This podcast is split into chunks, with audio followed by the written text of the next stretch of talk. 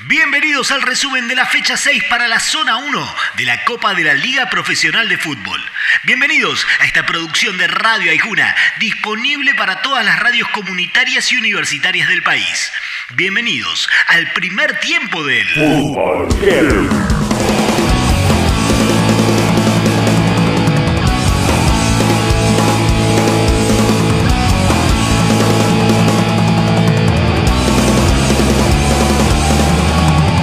Ajetreado partido entre Central Córdoba y Estudiantes en Santiago del Estero.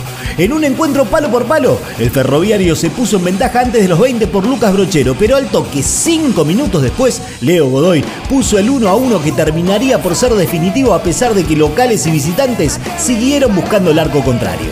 Lo analiza el volante del León. Jorge Rodríguez. Partido feo, en un momento muy, muy pausado, muchos pelotazos largos, no se podía jugar mucho. Eh, obvio, en el momento siempre lo querés ganar. Tal vez mañana o pasado, cuando estemos más tranquilos, puede ser que, sea, que sirva al punto, pero para que sirva tenemos que, que ir de local y ganar. Tromba en Mendoza. A River le alcanzó un tiempo para golear, gustar y ganar 5 a 0 frente a un Tomba que nunca le encontró la vuelta al ataque millonario.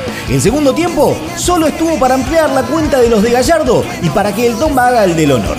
Tremendo 6 a 1 de River y de los 6, 4 fueron del colombiano Rafael Santos Borré. Hubo rendimientos altos que es importante, pero, pero bueno, nos sentimos cómodos porque era lo que queríamos y lo que veníamos a buscar acá. Peleado partido entre el puntero Colón y Rosario Central en Santa Fe. El canalla fue un poquito más, pero no pudo contra Urián. Y en el cierre del partido, ambos equipos se pusieron picantes y casi, casi que rompen el cero. Sobre todo el Zabalero, que la tuvo en la última. Pero no. Parda sin tantos y chau racha de triunfos consecutivos para el Colón de la Pulga Rodríguez. Los dos equipos querían ganarlo, eh, eso es lo lindo, pero, pero no salió un partido del todo, del todo bien como esperábamos nosotros y bueno, eh, terminamos empatando, dejando dos puntos en casa que, que sirve, sirve sumar, pero, pero bueno, en casa hay que ganar siempre. Fin de ciclo en San Lorenzo.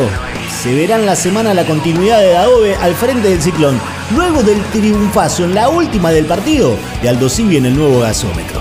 Lo ganaba el tiburón por Geral, lo empató Di Santo a los 92. Y en la última corrida, un pibe surgido de la cantera Cuerva terminó dando el mazazo a un San Lorenzo que no le cierra a nadie. Analiza el triunfo de los de Mar del Plata su defensor, Emanuel Insúa. Se la última situación después del 1-1 y bueno, contentos, la verdad que había mucho un gran esfuerzo. El primer tiempo creo que más allá de que fue un gol de tiro libre, hemos intentado jugar, plasmamos nuestra idea y bueno, en el segundo tiempo ya un poco más cuidando resultados, tratando de no arriesgar mucho.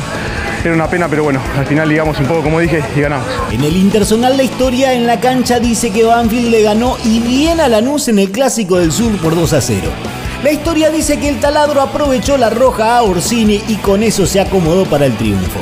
La historia dice que entró un ratito el pibe Tanco que había sido expulsado en reserva la fecha pasada. ¿Qué dirá la historia después de que Lanús reclame los puntos por la mala inclusión? Habrá que ver. Por lo pronto, analiza lo que hasta ahora es victoria, el DT del taladro, Javier Sanguinetti. Pues sabíamos que Lanús iba a jugar 4-4-1, producto de, de jugar con un hombre menos no nos desesperamos, tuvimos paciencia y creo que en líneas generales el segundo tiempo fue un buen partido. Vuelvo a repetir, muchas veces tener un hombre de más a veces no, no lo puede aprovechar. Ángel este, este partido lo hizo y lo hizo de gran forma. Para hoy quedan Arsenal Platense desde las 7 y Racing Argentinos desde las 9 y cuarto de la noche.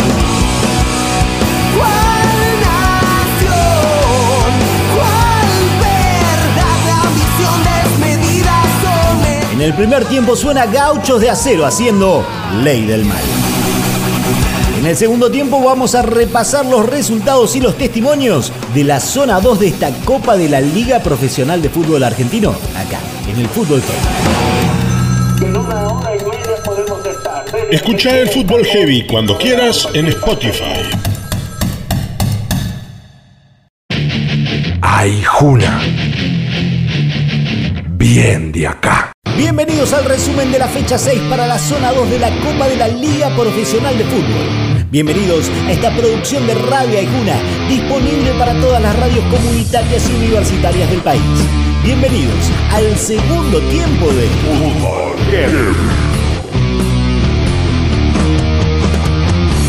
Debutó el Mono Burgos como DT Newells. Y si bien la Lepra no ganó frente a Unión, tampoco recibió goles por primera vez en el torneo. El partido fue pobre, chato, con poquitas chances de gol y el 0 a 0 se caía de Maduro. Pero debutó el Mono Burgos como DT y dijo esto al finalizar el encuentro. Estoy, estoy contento porque es el primer partido nuestro y nos vamos a ir conociendo de a poco, va a ir, va a ir mejorando todo y necesitábamos este, este punto, este inicio, como para, para ir solidificando todo. Huracán le ganó 1 a 0 a Patronato en Paraná y por eso el DT del patrón, Iván Delfino, quiso renunciar y no lo dejaron. Del lado del quemero, Damonte no tenía pensado irse del banco, pero la nueva dirigencia quiere otra cosa y fue despedido, aún a pesar del triunfo por el gol del pibe oro. Delfino por ahora se queda, Damonte se va y esto dijo en su despedida. Los números negativos me los llevo yo, me hago cargo de eso.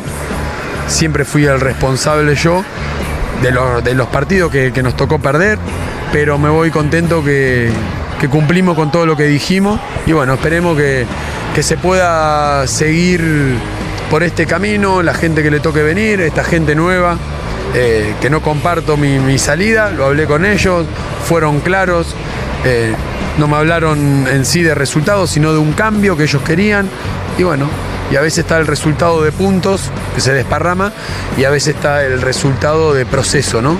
Y en ese sentido me voy, me voy contento de, de lo que pudimos construir con estos chicos. Primero por presión y después por jugar de contra, Gimnasia volvió al triunfo en el bosque. Esta vez fue contra Atlético Tucumán con goles del Chelo Weigan y Johan Carbonero. El logo fue más sólido que el decano y el triunfo fue más que merecido.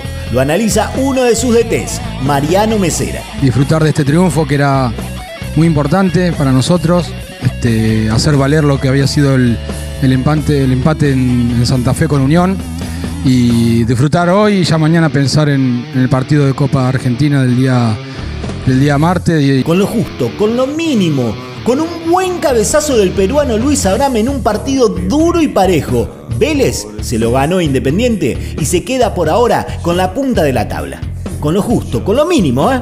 Tal cual lo dice el entrenador del Fortín, Mauricio Pellegrino. Un partido donde también el adversario nos inquietó, nos podría haber convertido también y bueno, sabía que en algún detalle podía inclinar la balanza para un lado o para otro, ¿no? Y así fue. Venía de ser goleado y de perder a 17 miembros del equipo por coronavirus.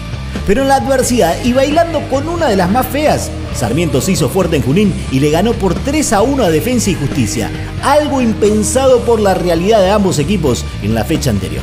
Ganó el verde y se saca la mufa de una semana fea, fea.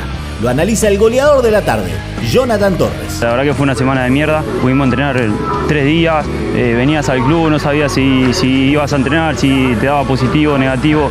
La verdad que veníamos de un, resultado por ahí que, no se nos había dado, había sido por ahí una derrota dura y que nos pase esto en la semana, la verdad que fue, fue una pesadilla que, por ahí nos tocó vivir. Y bueno, después creo que el partido se vio, lo jugamos con el alma, con el corazón.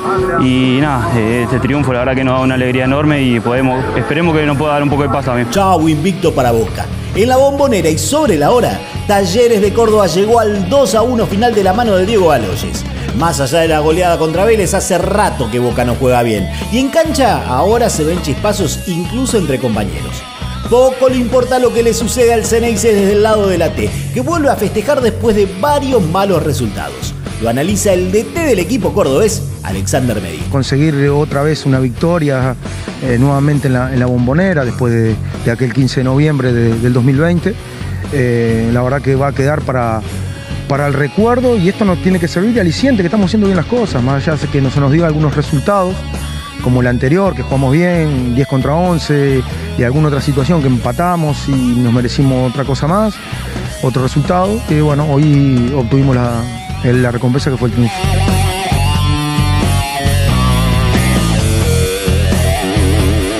En el segundo tiempo suena O'Connor haciendo Rock del Suicida.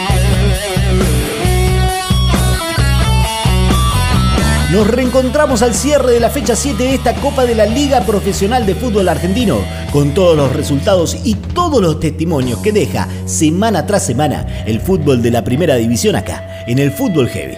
Hasta la próxima. Escucha el Fútbol Heavy cuando quieras en Spotify.